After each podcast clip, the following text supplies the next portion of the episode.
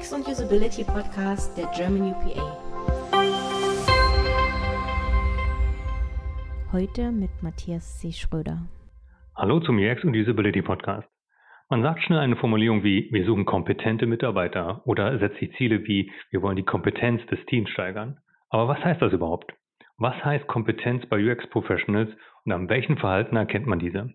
Beziehungsweise, welche Motivation und welches Mindset benötige ich, um ein kompetenter UX-Professional zu sein? All diese Fragen kann unser heutiger Gast beantworten. Ich begrüße Dominik Winter, seines Zeichens Produktdevelopment Coach bei UbiNext und ausgewiesener Experte zu dem Thema erlebnisorientierte Produktentwicklung. Dominik wird am Dienstag, den 19. März um 17 Uhr ein Webinar zum Thema Kompetenz von UX-Professionals geben, zu dem ihr euch über germanupa.de anmelden könnt. Unter der gleichen Adresse könnt ihr auch die Aufzeichnung nach dem 19. sehen. Aber jetzt erst einmal direkt zu Dominik. Was kann man denn in deinem Webinar lernen? Im Grunde ist das relativ einfach. Die Frage ist nämlich, wenn wir uns selber auch irgendwie weiterentwickeln wollen als UX-Professionals, muss man natürlich auch sagen, eigentlich wollen wir alle kompetent sein. Aber was heißt das eigentlich, kompetent zu sein? Und dieses Thema Kompetenz, Kompetenz bei UX-Professionals ist genau das, was ich gerade erforsche. Jetzt nicht nur auf der Ebene des Individuums, auch auf Gruppe und Organisation, aber als ein Teil eben, was macht mich als individuellen UX-Professional eigentlich kompetent? Und, was man nie vergessen darf, wie wird Kompetenz eigentlich wahrgenommen? Also wann beurteile ich, ob jemand in dem Bereich kompetent ist? Und darüber will ich halt jetzt reden. Kannst du das noch mal ein bisschen näher ausführen? Das ist, Kompetenz ist so ein großer Begriff. Was heißt denn das überhaupt Kompetenz? Im klassischen Sinne wäre Kompetenz eigentlich, wären das zwei Aspekte. Der eine Aspekt, den ich tatsächlich außen vor lassen möchte, ist so, darf jemand etwas tun? Das ist so im politischen Sinne Kompetenz. Ich habe die Kompetenz, etwas zu entscheiden. Aber darum geht's mir gar nicht. Es gibt noch das zweite Verständnis. Kompetenz im Sinne von des erfolgreichen Handelns. Also ich möchte kompetent sein im Schwimmen, dann muss ich halt schwimmen. Ja, ich habe ein, ein gewisses Ergebnis, das ich erwarten kann. Das ist so eine Art performatives Verständnis von Kompetenz. Das heißt, wenn ich darüber rede, dass jemand im Bereich UX kompetent ist, dann sind das halt auch bestimmte Ergebnisse, die hinten durch die Arbeit rauskommen. Das heißt, nicht nur reines Handeln, einfach willkürlich, sondern eben erfolgs- und zielgerichtetes Handeln mit dem entsprechenden Erfolg ja auch hinten raus. Also auch mit Erfolg im Gesamtkontext. Das klingt auch so, als wenn man das messen könnte. Also gibt es so einen Kompetenzwert? Gibt es da eine Zahl am Ende? Das ist immer das, die Schwierigkeit, sobald wir von Menschen reden, von Menschengruppen, sozialen Systemen etc. Natürlich können wir sagen, wir messen es in irgendeiner Art und Weise.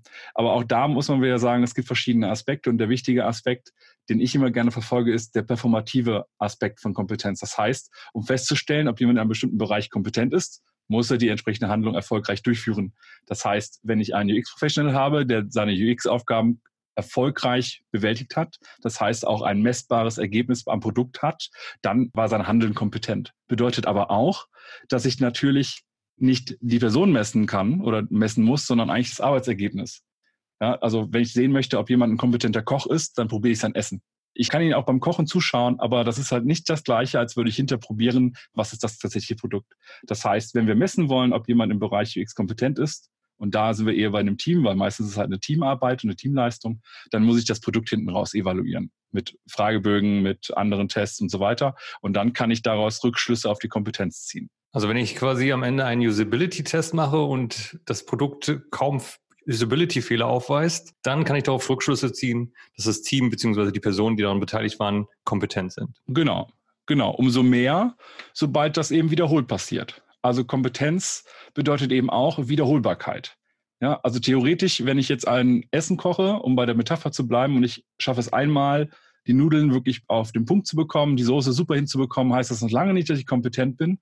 Wenn ich das aber wiederholbar habe, also wirklich jedes Mal, wenn ich koche, oder zumindest die meisten Fälle, dass das Essen dann gut schmeckt, dann habe ich da eine gewisse Kompetenz. Bedeutet auch, wenn ich jetzt im Bereich Usability oder eben auch User Experience unterwegs bin und ich habe mal ein gutes Gelingen, dann heißt es noch nicht, dass ich kompetent bin. Habe ich das aber wiederholt, bedeutet das, dass ich kompetent bin.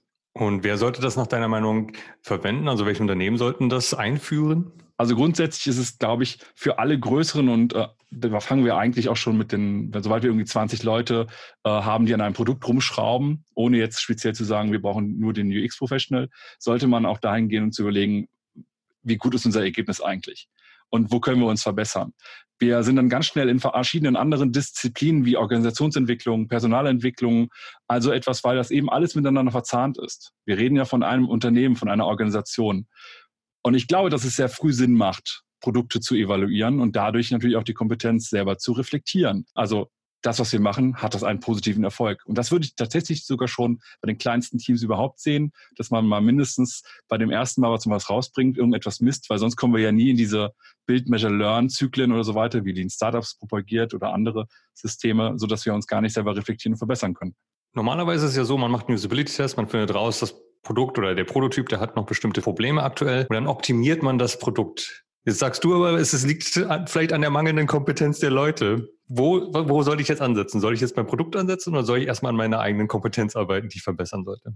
Also für mich ist Kompetenz dann vor allem relevant, wenn ich eben nicht nur ein Produkt habe oder es halt vor allem auch längerfristig bedienen möchte. Das heißt, sobald ich jetzt an fünf, sechs, sieben Produkten arbeite, ist es natürlich alleine aus Multiplikationssicht her sinnvoll zu sagen, ich arbeite auch ein bisschen an der generellen Kompetenz, die jemand hat. Natürlich kann ich jetzt zum Beispiel auch sagen, alle sollen Personas einsetzen, aber wenn man Personas halt scheiße einsetzt, sind sie halt scheiße eingesetzt. Dann haben die auch keinen Effekt. Von daher kann ich jetzt natürlich dann an den Personas rumschrauben, äh, auch an einem einen Produkt rumschrauben. Wenn es aber dann trotzdem irgendwo nicht hinten raus funktioniert, ist das Quatsch. Deswegen, ich bin davon überzeugt, dass man natürlich den Prozess innerhalb einer Produktentwicklung betrachten kann und überlegen kann, wie müssen wir da irgendwie besser dran.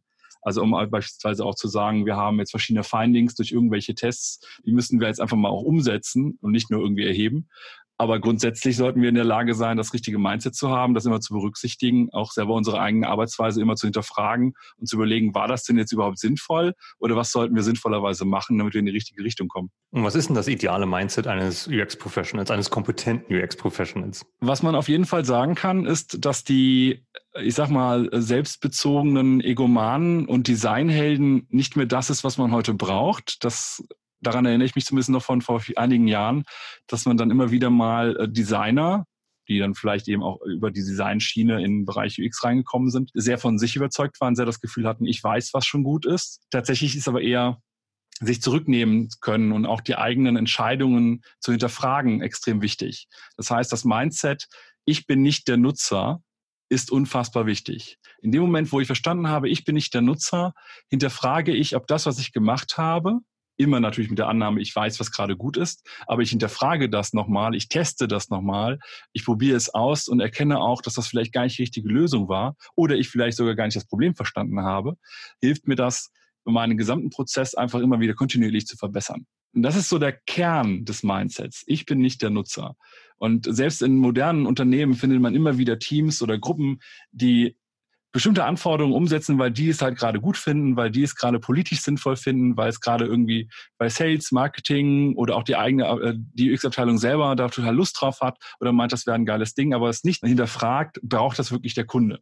Und kann man so ein Mindset lernen oder ist man dazu festgefahren? Wenn ich jetzt ein Egomane bin, bin ich halt ein Egomane. Das kann natürlich passieren. Das ist jetzt individu individualfall abhängig. Ich bin aber überzeugt, dass wenn man als Gruppe und dann ist man eben nicht mehr alleine stehend, sondern der, im sozialen System eines Teams, wenn die Gruppe auch dahin geht, aus Erfahrung zu lernen, dann müsste man eigentlich auf lange Sicht gelernt haben, dass das gar nicht geht, dass man die eigene Perspektive über die andere Perspektive, nämlich eben über Erforschung und Erlerntes und so weiter hinausstellt. Von daher, ich glaube, man kann Mindset verändern, aber das ist natürlich auch etwas, das muss aus einem selber herauskommen. Also wenn ein UX-Professional der Meinung ist, ich habe die geilste Sache hier der Welt und äh, das rockt, vielleicht hat er sogar erstmal damit Erfolg.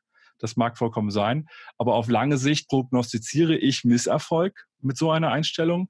Und ich schreibe jedem die Intelligenz zu, dann auch aus Erfahrungen zu lernen, dass das in bestimmten Fällen eben nicht ausreicht, nicht funktioniert und dann das Mindset zu ändern. Wenn ich jetzt jemanden einstellen will, gibt es da eine Möglichkeit, dass ich die Kompetenz schon irgendwie an dem Gespräch erkennen kann? Es ist gar nicht so einfach, glaube ich. Weil wir, wenn wir jemanden, wenn wir jemanden auswählen, dann haben wir schon so ein BIOS. Also was einige machen, ist halt auch immer so ein bisschen, ich kenne irgendwie jemanden, der ist ganz gut und ich suche jemanden, der ist so wie der oder so wie die. Na, dann haben wir immer so ein vergleichendes Element. Generell sind wir Menschen aber unglaublich schlecht darin, Kompetenz einzuschätzen. Es gibt ein wunderbares Buch von Jack Nasher, wo es um das Thema Kompetenzwahrnehmung geht, also gar nicht um Kompetenz selber, sondern nur um die Wahrnehmung davon. Und er sagt auch immer wieder, naja, eigentlich sind wir so 50 Prozent der Fällen sind wir gar nicht richtig, wenn es darum geht, Kompetenz einzuschätzen. Das heißt, die Kompetenz in der Kompetenzeinschätzung ist sehr gering. Aber was man, was man so feststellen kann, was vielleicht so ein bisschen die Erfahrungswerte von vielen Leuten sind. Und ich habe halt in meinen Studien vor allem leitende Persönlichkeiten aus dem Bereich UX interviewt. ist, dass man zum Beispiel gar nicht auf Awards guckt, dass man nicht auf Zertifikate guckt, selbst dass Arbeitsproben gar nicht so mega relevant sind, wie viele glauben. Aber all diese Sachen geben nur Anhaltspunkte für die Diskussion. Das heißt, wenn ich bei jemandem eine Arbeitsprobe habe und wir wissen, in der Regel sind das Teamleistungen, dann hinterfrage ich, wie seid ihr da vorgegangen, warum seid ihr da so vorgegangen, ob die Arbeitsprobe jetzt selber geil aussieht, systematisch sauber ist, ist mir erstmal vollkommen egal, weil ich nie genau weiß, welche Rolle hat die Person eigentlich da drin. Von daher, es ist so ein bisschen Bauchgefühl, ganz klar. Aber wir sehen auch, dass wenn man und die ganzen Interviews mal anschaut, die ich gemacht habe, dass es dann letztendlich darauf hinausläuft, dass auch Social Skills unfassbar relevant sind. Du musst deine Arbeitsergebnisse auch verkaufen können. Du musst im Team zusammenarbeiten können. Wir haben ganz schnell als UX Professionals Schnittstellen, Situationen, über die wir nachdenken müssen, wo wir auch als Übersetzer dienen und ähnliches. Und ich glaube, dass man die Sachen schon so ein bisschen auch, wenn eher intuitiv in so einem Vorstellungsgespräch zum Beispiel, erkennen kann. Und wenn man auch ganz ehrlich ist und jetzt eher etwas pragmatisch, es gibt ja auch eine Probezeit in der Regel, dann eben auch dabei zu schauen, wie sieht die Motivation aus, haben die Leute, wie integrieren sich die Leute, erzeugen die Spannungen im Team beispielsweise. Dann ist, können wir die noch lösen, können wir sie nicht lösen. Ich bin immer erstmal jemand, der versucht, so Sachen zu lösen. Das sind für mich die primären Aspekte, die bei der Auswahl von einem geeigneten UX-Professional relevant sind. Ja, also im Zweifelsfall auch Motivation ist mir wichtiger als Methodenkompetenz. Und was mir gerade sogar ad hoc noch einfällt, was ganz viele gesagt haben, ist, dass es gar nicht so sehr um die Tools geht, die jemand benutzt. Ja, also es geht nicht darum, nutze ich jetzt irgendwie Acture, nehme ich jetzt irgendwie Balsamic, habe ich irgendwas Spezielles für Eye-Tracking oder ähnliches, sondern naja, letztendlich muss ich halt wissen, wie Eye-Tracking funktioniert. Aber letztendlich muss ich wissen, wie ich ein Konzept aufbaue. Und das sind so Meta-Skills, die von den Tools unabhängig sind. Und im Zweifelsfall kannst du dir so ein Tool eben auch raufschaffen. Relativ fix. Und wenn ich jetzt als Teamlead feststelle, dass meine Abteilung, mein ganzes Team vielleicht ein bisschen mehr Kompetenz gebrauchen könnte, was kann ich denn da tun? Wie kann ich denn die Kompetenz steigern? Ich würde immer damit anfangen, erst einmal herauszufinden, wo haben wir überhaupt ein Kompetenzdefizit. Es gibt einige Fragebögen, die ich auch selber in der Organisationsentwicklung benutze, um herauszufinden, in welchen Bereichen ist das Team denn beispielsweise gerade gut genug. Natürlich kann man klassischerweise auch sowas wie Methodenkompetenz anschauen, ich schaue aber auch gerne auf Kooperationsfähigkeit, Komplexitätsbewältigungsfähigkeit. Also immer wenn es um Miteinander geht, um Entscheidungen treffen und so weiter geht, das sind meistens die ersten Ansatzpunkte, wo man relativ schnell Ergebnisse erzielen kann. Wenn es um die Methoden geht, klar kannst du Leute zu einer Schulung schicken, klar kannst du denen ein Buch in die Hand drücken, klar kannst du denen sagen, schaut ein Webinar. Aber das sind natürlich erstmal auch Aspekte, die singulär wirken. Und wenn diese Person aber nicht in die Kooperation mit den anderen hineingehen kann, weil sie ihn selber nicht will, weil die anderen sie nicht lassen oder warum auch immer oder weil die Prozesse auch im Unternehmen so gestrickt sind, dass die eine Abteilung mit der anderen Abteilung nicht direkt irgendwie kommuniziert, sondern nur über eine dritte Abteilung, dann verpufft die Wirkung von so einer Bildungsmaßnahme sehr schnell. Und wir sehen auch, wenn wir uns natürlich generell anschauen, wie das moderne Arbeiten funktioniert, kreative Wissensarbeit im Allgemeinen, dann ist halt ganz viel auf Kooperationsfähigkeit aus. Deswegen sind auch Soft Skills so unfassbar wichtig. Also anschauen, was ist in dem Team eigentlich gerade das Defizit. Ich mache immer Interview als, als zweiten Schritt Interviews mit den ganzen Kollegen, um herauszufinden, wo sind die Handlungsfelder. Also klar kann ich aus dem Fragebogen heraussehen, okay, im Bereich Kooperationsfähigkeit sind wir nicht ganz so gut aufgestellt. Damit weiß ich noch lange nicht, was wir machen können, um besser zu werden.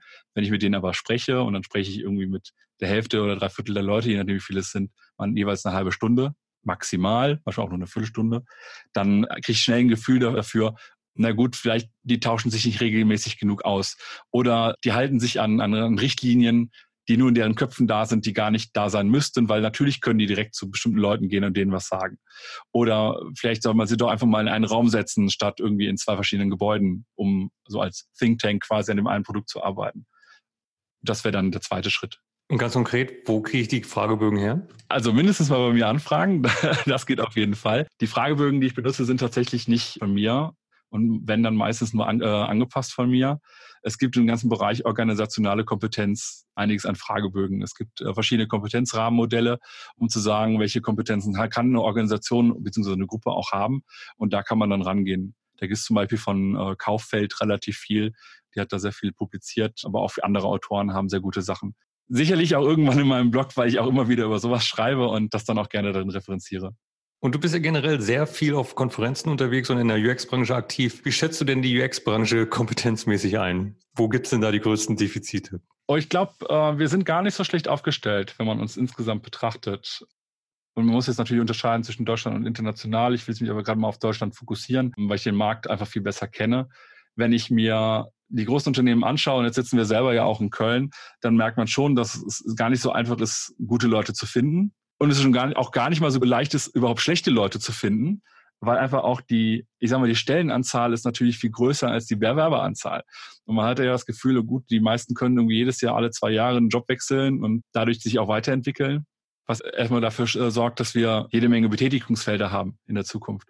Gleichzeitig sehen wir, dass die Zertifizierung und auch generelle Fortbildungen immer stärker werden, immer größer werden, was ja auch immer so ein Indiz dafür ist, dass man sich damit beschäftigt, wie können wir uns weiterentwickeln, wie können wir unsere Marktwerte entwickeln, wie können wir auch einfach unsere Skills, die wir in der Produktentwicklung brauchen, weiterentwickeln.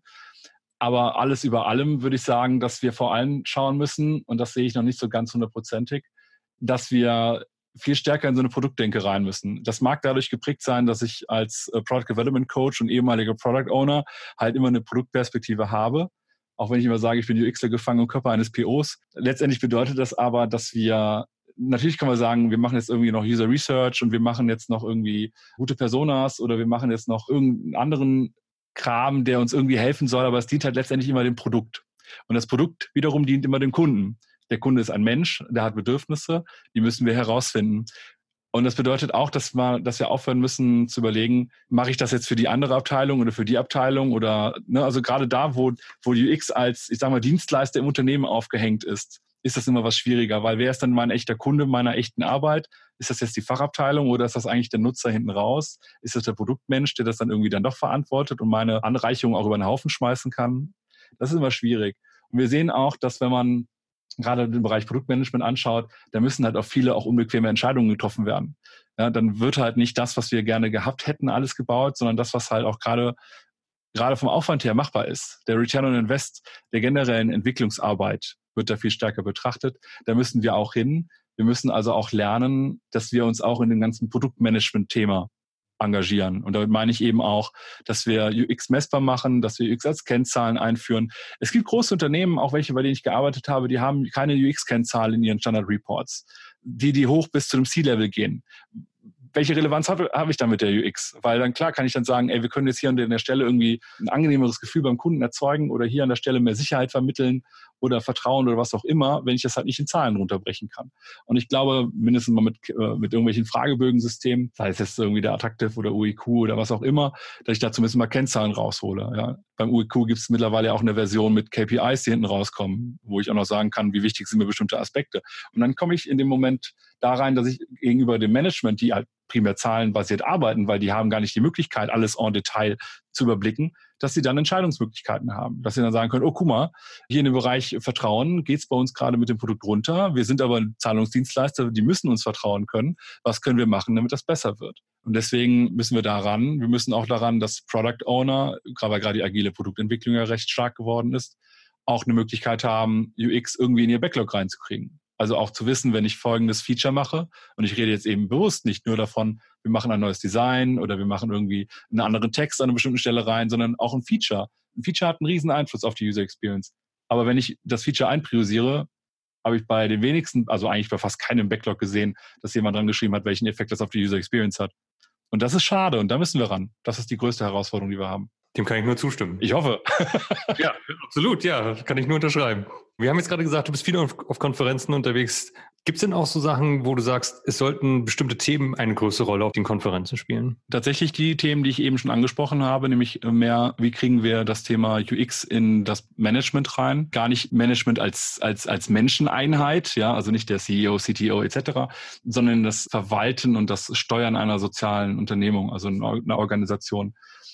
Das heißt, was ist eine UX-Strategie? Wie integriere ich UX ins Backlog? Welche Kennzahlen habe ich? Return on Invest bei User Experience. Also ich glaube, da müssen wir stärker hin. Und man sieht auch, wenn man die letzten Jahre anschaut, dass da immer wieder mal äh, Themen reinkommen, aber noch nicht so richtig die, sagen wir, der goldene Weg irgendwie noch nicht da ist. Da bist du ja selber direkt an der Quelle, das zu beeinflussen, denn du bist Product Development Coach bei Obi Next. Zunächst einmal, bei Obi denkt man ja als erstes an den Baumarkt, den physisch vorhandenen Baumarkt. Aber was ist denn Obi Next? Tatsächlich ist Obi Next ja auch der Baumarkt, aber Obi Next ist die Reaktion auf die Erkenntnis von Obi, dass man nicht dadurch lange erfolgreich sein kann, indem man stumpf Ware über die Kasse zieht. Ich war ja vorher auch bei anderen Handelsunternehmen und grundsätzlich kann man sehen, dass der Handel sich verändert. Ja, das sieht man auch, wenn man auf die Straße schaut, wie viele DHL und äh, Hermes Boten irgendwie durch die Gegend huschen. dann ist das einfach alles langsam anders. Ich sage immer, der größte Baumarkt Deutschlands ist Amazon. Ja, wo kriege ich Schrauben, wo kriege ich Bohrmaschinen, also etwas sehr bei Amazon. Ist leider so. Kann man jetzt darüber nachdenken, was man will, ob das von der Umweltbilanz, vom, von den Lohn der armen äh, Lieferfahrer und so weiter alles da ist. ist. Erstmal ist es de facto so. Und Obi hat sich überlegt, ne, was können wir machen, damit wir auch zukünftig noch einen Mehrwert für die Gesellschaft liefern können. Und Obi Next ist die Initiative von Obi, genau da anzugreifen. Das heißt, es gibt zum Beispiel das Produkt, was vielleicht die meisten schon gesehen haben, weil es auch gerade stark im Fernsehen beworben wird, der Gartenplaner. Gartenplaner ist sozusagen unser Serviceangebot für all diejenigen, die ihren Garten überarbeiten wollen. Aber in der Form von, du gehst in den Markt rein, kannst auch einen Termin vorher machen, du wirst beraten. Der ganze Garten wird mit dir geplant, wenn du möchtest. Du kriegst ein Riesenpamphlet am Ende raus, wo genau drin steht, was du wie wo machen musst was du kaufen musst, wie du zum Beispiel irgendwie das Kiesbett legst, wie du die Terrasse baust und so weiter, werden also zum Kollegen, zum Partner, wenn es darum geht, irgendwie das Produkt, den Garten irgendwie zu entwickeln. Und wir bieten halt zum Beispiel auch mit den Machbarmachern einen Service an, dass wenn du sagst, naja, ich kann das alles machen, auch alles rausreißen, neu pflanzen und so weiter, aber die Terrasse bauen, ich habe zwei linke Hände, das traue ich mir gar nicht zu, sagen wir, kein Problem, wir ver vermitteln dir sogar noch kostenfrei einen Handwerker. Also an der Vermittlung verdienen wir nichts, ist tatsächlich so, aber der Handwerker macht dann den Vertrag mit dir ganz normal. Ja, das geht auch in Richtung Bad, dass wenn du dein Badezimmer renovieren willst, dann gehen wir sogar noch einen Schritt weiter und koordinieren auch hinter noch Handwerker, weil da brauchst du natürlich nicht nur einen Gartenlandschaftsbauer, sondern bist du auch schnell irgendwie beim Elektriker, beim Sanitärfachmann, beim Fliesenleger, beim Maler und hast dann nicht gesehen, was alles brauchst. Und das ist so der Bereich, in dem Obinext eben arbeitet. Wie können wir als Partner für die Kunden, die ihr Zuhause verschönern wollen, verbessern wollen, irgendwie uns selber darstellen, hinstellen und den Menschen einen Mehrwert liefern und nicht nur durch die Ware. Du selber bist ja Product Development Coach. Welche Rolle spielt denn da UX in deinem Job? Ich bin ja der, der Meinung, dass User Experience also das Ergebnis von ganz vielen Disziplinen ist. Product Development Coach heißt bei uns vor allem, dass ich das Produktmanagement unterstütze. Die Teams sind bei uns so aufgestellt, dass in einem Team sowohl ein UXler drin ist, der halt da die Expertise nochmal hat, dass da Softwareentwickler bei sind, dass da Marketingmenschen bei sind. Die sitzen alle in einem Raum, die arbeiten alle zusammen, die sind in einem Team. Es gibt bei uns zum Beispiel nicht die UX-Abteilung. Gibt es nicht. Die Leute sind in den einzelnen Teams. Es gibt auch nicht die Entwicklungsabteilung. Die Leute sitzen in den Teams. Vollkommen interdisziplinär. Und dann merkt man auch, dass User Experience und generell das Denken in die Richtung, welches Erlebnis wollen wir den Kunden eigentlich verschaffen? Wie soll das eigentlich sein? Halt überall platziert werden kann und nicht nur bei den UX-Lern. Das sind im Zweifelsfall die Experten, die genau sagen können, wir können das mit dieser Methode an der Stelle und hier aus meiner Erfahrung heraus und so weiter. Und ich mach mal einen ersten Versuch, den wir dann evaluieren. Aber ich habe auch viele Produktmenschen, also Product Owner oder Produktmanager, die haben bestimmte Ideen und dann frage ich, welchen Effekt hat das denn zum Beispiel auf das Nutzungserlebnis? Und dann helfe ich denen auch, sowas wie eine, so eine Art Vision auszuarbeiten. Das machen wir schon noch selber, aber ich gebe da so ein bisschen äh, Methodenberatung. Das ist dann gerade kein Coaching, aber ein bisschen Methodenberatung, wie sie zum Beispiel auch herausfinden können, dass das funktioniert. Also Hypothesentests zum Beispiel. Ja, aber dann immer diesen, diesen Aspekt UX mehr als integralen Bestandteil der Produktentwicklung zu sehen das ist so meine Aufgabe und die, die, der Hauptaspekt, weshalb User Experience bei uns auch relevant ist. Eine Sache, die ich noch gesehen habe, ist, Obinex hat einen Haufen Auszeichnungen als bester Arbeitgeber gewonnen. Wie schaut es denn aus? Also was unterscheidet denn Obinex von anderen Arbeitgebern? Wir haben es irgendwie geschafft, dass wir ein, eine sehr coole Kollegschaft aufgebaut haben. Das heißt, ich habe jetzt gerade auch zum Beispiel in einem Bereich eine Evaluation gemacht. Das Thema Kooperationsfähigkeit ist recht hoch. Die Leute wollen miteinander arbeiten, sie wollen alle wachsen, sind engagiert, haben Bock man hat keine Lust auf alte, verkrustete Strukturen, kann sich aber durchaus auch mit den Sachen, die aus der klassischen Obi-Welt, ist ja auch ein altes Unternehmen, man kann sich mit denen trotzdem arrangieren, die lassen sich auch darauf ein, die haben auch Lust, äh, neue Sachen auszuprobieren. Und es ist nicht so, dass irgendwer da sagt, nee, komm, äh, das ist mir jetzt aber zu modern oder zu neu pack das mal weg. Also das heißt, wir haben eine sehr coole Kollegschaft. Wir haben eigentlich auch ganz coole Produkte. das darf man nicht vergessen, weil äh, letztens erst den Begriff Werksstolz nochmal gehört. Man darf natürlich auch ein bisschen stolz sein auf das, was man macht. Und ich glaube, das ist das, was wir, dass wir auch sein dürfen, weil die Produkte, die wir machen, sind halt neu in einem Bereich, der nicht so fancy und nicht so innovativ war in den letzten Jahren. Ich meine, es hat schon seinen Grund, weshalb Konkurrenten wie Praktika pleite gegangen sind und auch andere sind nicht allzu gut aufgestellt dass wir da aber trotzdem noch ein Wachstum hinkriegen. Von daher Stolz bei der Arbeit, Spaß bei der Arbeit, Spaß miteinander zu arbeiten und generell einfach auch so eine Schaffensfreude, die man als Team direkt merkt. Wenn du da reingehst, dann knistert schon die Luft und da diskutieren auch Leute miteinander, wo du denkst, wieso reden die miteinander? In anderen Unternehmen reden der CEO und der Entwickler nicht miteinander, obwohl da irgendwie 200, 300 Leute sitzen. Aber das passiert bei uns trotzdem und das ist sehr angenehm. Das macht jetzt auch die Ausrechnung nachvollziehbar. Sehr schön. Und du hast schon gesagt, die Menschen Computer, da kann man dich sehen Also wer da regelmäßig ist, wird es auch wissen, du hast 2015 den Best Session Award für lebendige UX durch Rollenspiele, den Nutzer darstellen und verstehen können, gewonnen. Und bei der Recherche für dieses Interview habe ich auch gesehen, du bist Mitglied bei dem Morkan e.V. War das vielleicht eine Inspiration? Kannst du vielleicht mal erläutern, was für ein Verein Morkan ist und ob das eine Inspiration für das Paper war? Zu meinen dunkelsten Geheimnissen gehörte, dass ich Live-Rollenspieler bin. Und äh, Live-Rollenspiel bedeutet, äh, für die, die es nicht wissen, dass man äh, sich mit anderen Leuten trifft und in einer Rolle äh, Situationen durchspielt, die nicht geplant sind oder nur teilweise geplant sind. Stell dir eine Weihnachtsfeier vor, wo irgendwie alle hingehen und äh, alle spielen, als würden sie jemand aus dem Unternehmen sein, aber eigentlich gibt es das Unternehmen gar nicht und das ist eigentlich nur sowas wie eine Motto-Party oder sowas wie ein Krimi-Dinner. Jeder spielt irgendwie einen Charakter, den sich vorher ausgedacht hat, ist in seinem Handeln komplett frei, kriegt aber natürlich bestimmte Rahmenparameter vorgegeben und das kann zum Beispiel sein, weil der Gastgeber im Spiel irgendetwas sagt und man natürlich als Gast so ein bisschen verpflichtet ist, vielleicht auch das zu machen mit anzustoßen zum Beispiel. Irgendwas in der Richtung. Und das Live-Rollenspiel äh, ist ein Hobby, das ich schon ziemlich lange mache. Ich habe tatsächlich, glaube ich, 2001 angefangen mit der ersten Veranstaltung. Und wir haben irgendwann überlegt, auch einen Verein zu gründen. Das ist der Morkan e.V., von dem du gerade gesprochen hattest. Der ist jetzt, glaube ich, 2006 ins Leben gerufen worden, war da auch lange im Vorstand. Wir sind äh, einer der wenigen Vereine in Deutschland, die ein spezielles Live-Rollenspieltraining anbieten, und zwar einmal in der Woche in einer Turnhalle in Düsseldorf. Das heißt, wir sind wetterunabhängig und da machen wir verschiedene Sachen, wie zum Beispiel auch Waffenkampf. Es gibt beim Live-Rollenspiel häufig so Schaumstoffwaffen. Das muss halt auch schön aussehen, das muss aber auch effektiv sein und auch sicher sein, weil auch damit kann man sich wehtun. Dann haben wir auch mittelalterliche Tänze, weil da einige von uns sehr drauf stehen, ich persönlich auch. Und eben auch Schauspiel- oder Rollenspieltraining. Und das Rollenspieltraining mache ich da auch. Das war auch, glaube ich, so ein bisschen die Inspiration, dann um mal zu sagen, naja, aber wenn ich hier das gerade für, für Rollenspiel mache, was, was anderes ist als Schauspiel, weil so eine Rolle spielst du im Zweifelsfall auch mal so einen Tag oder zwei oder drei und es gibt keinen Retake. Du kannst es also nicht nochmal versuchen. Während du auf der Bühne stehst, hast du vielleicht zwei Stunden deine Rolle und du weißt genau, wann du was zu sagen hast, kannst das 15.000 Mal vorüben. Vom Fernsehen oder vor der Kamera generell kannst du das einfach mal ausprobieren und wenn es halt scheiße war, machst du es nochmal. Das kannst du beim Rollenspiel nicht. Ich habe mich dann irgendwann gefragt, die ganzen Methoden, die ich hier eh anwende, kann ich die in der Produktgestaltung nicht anwenden? Und habe ich mir halt hingesetzt und habe mal ein paar Sachen ausprobiert, hatte dann auch ein, zu der Zeit einen Chef, der mich auch so ein bisschen dazu inspiriert hat, indem wir das einmal auch ausprobiert haben. Also zwei Leute haben miteinander diskutiert, einer davon war ich. Der eine sollte aus Kundenperspektive argumentieren und diskutieren, also sich als Kunde fühlen, und der andere sollte quasi den Verkaufsprozess einmal darstellen. So, ich verkaufe dir jetzt das Produkt. Ja, aber ne, warum? Warum soll ich das Produkt eigentlich kaufen? Und wenn du dann kein gutes Argument findest, merkst du ganz schnell, dir fehlen die Argumente und hast es halt rollenspielerisch erlebt, wahrgenommen und kannst es dann auch berücksichtigen. Tatsächlich äh, flossen dann davon viele Sachen ein. Und es gibt so ein paar Regeln, die man beim Rollenspiel halt braucht, wie zum Beispiel das Gesetz des oder ich sag mal eher Regel äh, des Impulserhalts. Wenn wir beide jetzt eine improvisierte Szene spielen und ich sage, Mensch, Jürgen, schön, dich mal wieder zu sehen und du sagst, ich bin nicht Jürgen, ich kenne dich gar nicht, was willst du von mir? Und ich sage, ach mein Gott, ich war unfassbar betrunken an dem Abend, das war doch hier der Junggesellenabschied von so und so. Stimmt, du bist doch Martin. Ich bin auch nicht Martin, ich kenne sie nicht. Dann ist irgendwann der Impuls raus. Und dann sage ich, okay, wo soll ich jetzt noch ansetzen? Dann wäre die Szene vorbei. Ne? Improvisationstheater wäre sie dann vorbei. Abgang Bühne rechts.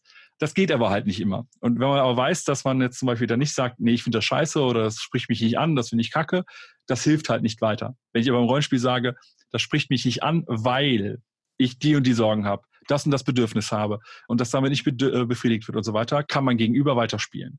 Und eine meiner Lieblingsübungen bei Rollenspielen im Produkt, in der Produktentwicklung ist zum Beispiel gute App, böse App oder gutes Produkt, schlechtes Produkt, dass ich halt ein Produkt habe, das nur eine Idee ist bisher, das kann zum Beispiel eine App sein, um Kassenzettel einzuscannen und auszuwerten.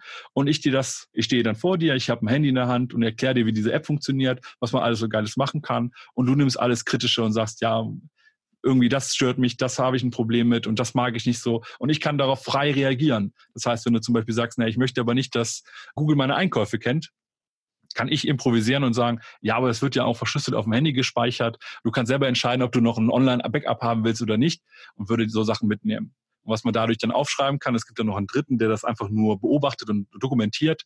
Da hast du dann eben so Aspekte wie Begeisterungsmerkmale, weil ich versuche dich ja zu begeistern, während du mit Rückweisungsmerkmalen kommst, so ganz klassisch nach dem Kano-Modell. Und das kann ich alles mitnehmen, in die Kommunikation und die Produktgestaltung mit einfließen lassen. Das steht auf der Website vielleicht irgendwo, dass die Daten nur lokal abgelegt sind bei Bedarf. Und das ist so, das sind so die Aspekte, die mich bei den Rollenspielen im Produktdesign und generell beim User Experience Design faszinieren. Und deswegen mache ich das. Ich merke gerade, das ist ein riesiges Thema. Also wir müssen da eigentlich nochmal ein gesondertes Interview zu machen. Vielleicht noch eine Frage. Also ist das für jeden geeignet oder muss man dann bestimmte Persönlichkeitsmerkmale mitbringen? also Live-Rollenspiele jetzt im Speziellen oder auch äh, Rollenspiele im UX-Design sind grundsätzlich was für Leute, die so ein bisschen offen sind, die sich auch so ein bisschen öffnen können es ist auch natürlich so, dass äh, Rollenspiele auch gerne mal peinlich sind. Das ist ganz normal. Ja, als Kinder war uns das nicht so peinlich. Mit Räuber und Gendarmen, Indianer, Cowboy spielen gar kein Problem. Heute ist das so ein bisschen peinlich, weil unser drumherum, unsere Beobachter, äh, die Beobachter halt denken, was machen die denn da komisches? Oder die beurteilen uns.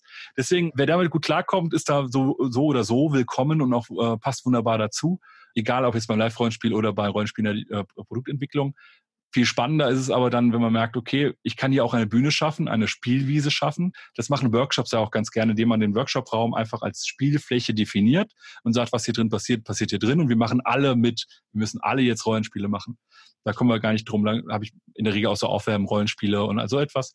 Dann öffnen sich die Leute. Und ich habe bisher ganz selten jemanden gehabt, der so überhaupt nicht damit klarkam, der damit ein Problem hatte. Also von daher, wer so ein bisschen Lust auch mal auf was Neues hat und auch einfach Sachen auch selber zu erleben, was ich ja jedem Produktmenschen einfach auch abspreche, dass man das auch haben muss als Lust, der kann das machen. Und er sollte das auch machen. Also einfach mal nach Morkan googeln oder deinen Blog lesen. Wo kann man mehr über dich lesen und was du machst? Ja, ich habe tatsächlich letztens noch äh, komische Aussprechweisen von meiner Domain gehört, aber meine Domain ist eigentlich designic.de. Das war mal meine Jugendsünde, sage ich immer. Ich brauche irgendeinen coolen Nicknamen. Welchen finde ich denn? Ach, Design und Technik, weil ich habe Medieninformatik studiert. Mache ich daraus Designic. Also unter designik, designik.de schreibe ich über verschiedene Themen, die vor allem aus dem Umfeld meiner Tätigkeit kommen. Das heißt, wenn ich mal irgendwie wieder irgendeine Übung ausgearbeitet habe oder irgendeine Erfahrung gemacht habe, eine Beobachtung gemacht habe und ich darüber schreiben kann, schreibe ich genau da was drüber. Ansonsten sieht man mich ja doch irgendwie auf vielen Veranstaltungen und kriegt dann noch mehr. Genau, wer auf UX-Konferenzen unterwegs ist in Deutschland, der wird dir bestimmt mal irgendwann über den Weg laufen. Und damit sind wir eigentlich auch schon am Ende unseres Interviews. Wir haben noch unsere fünf Entweder-Oder-Fragen. Oh Gott. Okay, wir steigen gleich ein.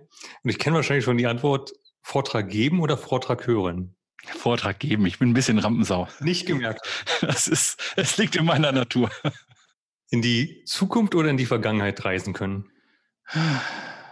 Ich glaube, ich hätte eher Bock, in die Zukunft zu reisen, einfach um zu sehen, wie bestimmte Entwicklungen weitergehen. Das würde ich mir, äh, also vor allem über die Lebensspanne, die mir zur Verfügung steht, hinaus, fände ich dann doch sehr spannend. Wobei es eine gemeine Frage ist, weil ich auch, ich sage mal, bin Hobby-Medievist, also ich stehe auch sehr aus 12. und 13. Jahrhundert, gerade auch die Literatur aus der Zeit. Das ist so ein bisschen mein Spleen. Meine Frau hasst es auch, wenn ich Mittelhochdeutsch oder ähnliches spreche, weil ich irgendwas hier gefunden habe. Aber leben wollen würde ich da nicht. Und UX oder Informatik? Naja, UX. Okay. Also doch, ja. Also äh, ich habe Medieninformatik studiert, äh, schon weil es mir um die Schnittstelle Mensch-Computer ging und irgendwie menschorientiert war. Und äh, Informatik kann halt auch sehr technisch sein. Ist auch geil, aber wenn, dann eher UX. Und anrufen oder texten? Hm. Nee, lieber texten. Kann mein Gegenüber sich entscheiden, wann es, wann es antwortet. Okay. Und abschließend lieber einen höheren IQ haben oder lieber ein fotografisches Gedächtnis haben? Das kann beides scheiße sein. Auf jeden Fall. Die ganze Zeit zu merken, dass man irgendwie der Klugscheißer geworden ist und immer recht hat äh, oder immer recht haben will oder keine Ahnung, das ist auch irgendwie doof. Will man nicht. Fotograf, ich glaube, fotografisches Gedächtnis wäre mir, boah, nee, dann könnte ich, äh, ich glaube, vergessen ist manchmal auch echt ein Segen. Deswegen äh, bin ich eher für einen höheren IQ.